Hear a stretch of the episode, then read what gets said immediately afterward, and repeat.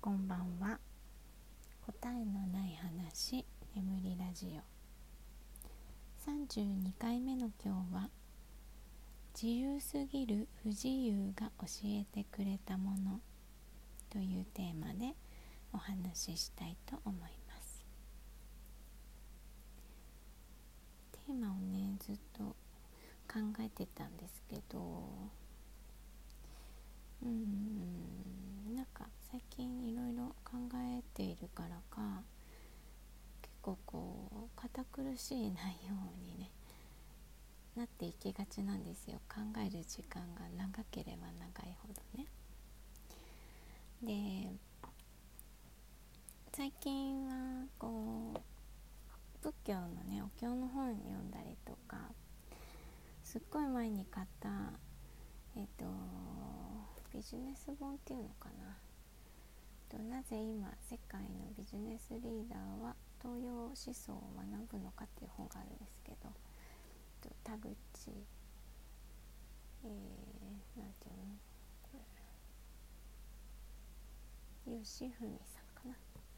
が書いた本なんですけど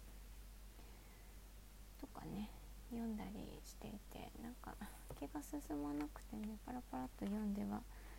お経を読んでまたこっちをパラパラと読んではお経を読んでみたいな 感じで行ったり来たりしてるのでなかなかね読み終わらないんですけどちょっとあのー、だいぶパラパラ読みで後半まで来てもう一回がっつり今読もうかななんて思ってるところです。でまあ、東洋思想ってこの本では言ってるんですけど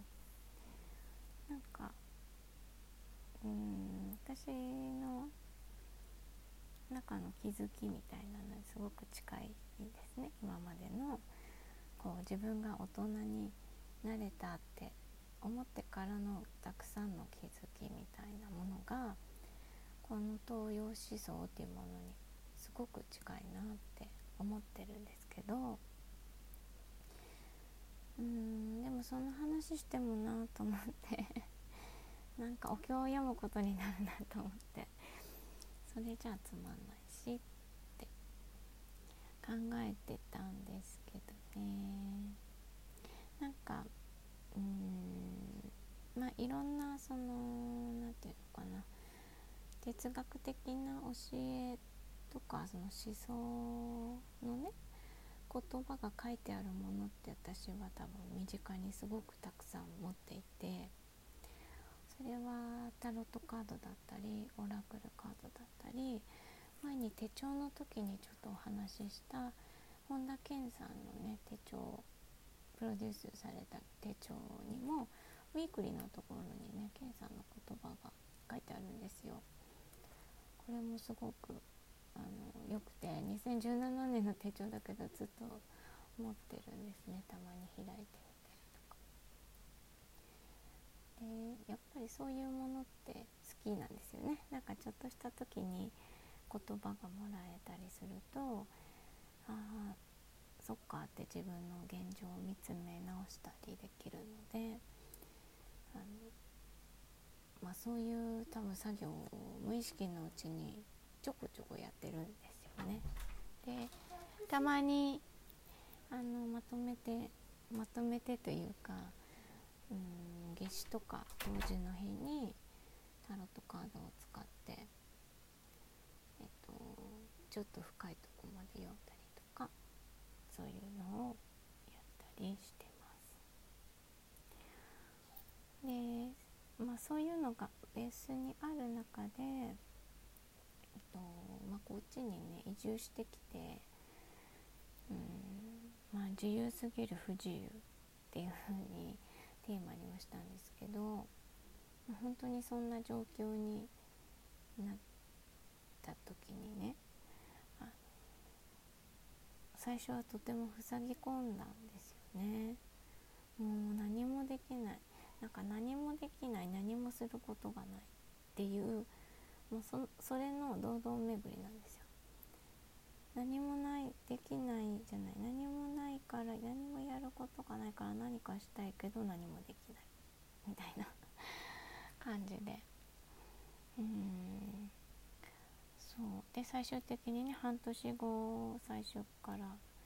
最初いろいろあって半年後はねもう病院通いだったんですよね。病院の薬漬けみたいな状態になったんですけどでもねそこからなんとかこう自分でこれではいけないと思って、えー、行動をねするようになってそのできないと思ってたけどもうやるしかないからそのできる前提で動くみたいな、まあ、このできる前提で動くみたいな話も前ちょっとしましたけど、あのー、そうそこからね本当にいやもうこのままだと死ぬなと思ったので あのできる前提でね動こうっていう風に変わった変わることができたんですよね。で多分それはね死にたくなかったからだと思うんです。でうんもうそそこしかね動機がなかった 死にたくないしか動機がなくて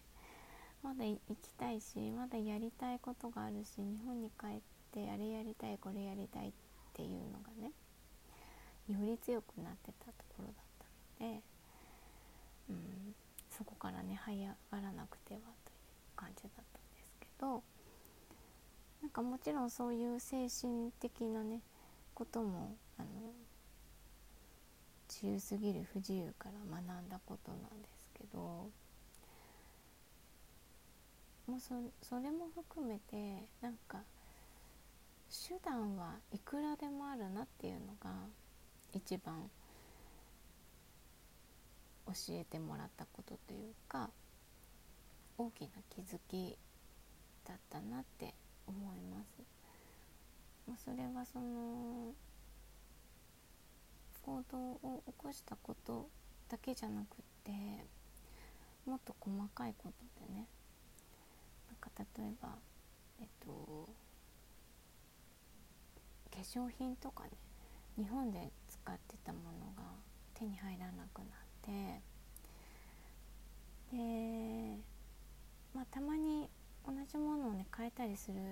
こともあるんですけど日本からね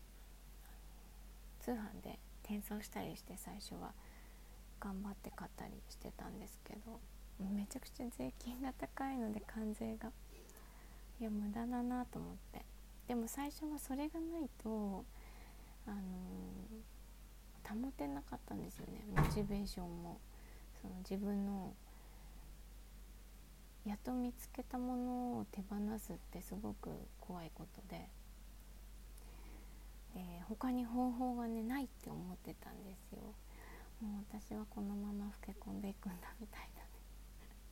すごい悲観的に考えてたんですけどでもそれもね、あのー、できる範囲でね何でも試そうと思って本当にいろいろ試しました。で自分がね、あのー、週うちね週にいくらっていうお金をね生活費を渡されてるのでその週でえー、食費とか生活費に、えーと、食い込まないように自分の化粧品とかを買わなくちゃいけないから結構ね化粧品って高いじゃないですか。高いんですよ。結構それなりのものを買うとね。そうするとあのー、一月で使うものとかでもその1週間のうちのお金から出さなくちゃってなると買えないんですよね。でその1週間のうちのお金で買えるものであのいろいろねドラッグストアのねいろんなものを試しあの自然派っぽいものばっかりを選んで、えっとね、私はドラッグストアとスーパーの化粧品コーナーを、えっと、かなり試してます。ででもその中でこうその前使っていたものまではいかないかもしれないけど自分の中で納得できるところまで持っていくことができたっていうかそのね手法を編み出したというか。そうそう全部で全部そうですねその例えばボディーソープ一つ選ぶにももうそういう努力をねまた一からやってその今ある自分の環境で、えっと、自分の理想に一番近い結果を出すみたいなね。そうまあ一つのなんか試練みたいな感じですけどうんなんかそういうことをやってみてで諦めずにねその結果が出るところまでやったんですよね、まあ、それが一番だと思うんですけどだから結果が出るまで追えば手段はいくらでもあるんだなっていうのをすごく実感しました。まその化粧品はね一連なんですけどうん体づくりもそうかな、まあ、生活がガラッと変わったけどうんいいものに出会えたりとかでそれもね諦めずに結果が出るまでめちゃくちゃかかりましたけど結果を出すまで絶対やろうって決めてやってるので、まあ、まだ進行形ですけどね。なんかそういうあの諦めなくていいんだなっていうのを一番教わったなって思います。はい。だらだら喋りましたが今日は自由すぎる不自由が教えてくれたものについてお話ししましたご視聴ありがとうございました。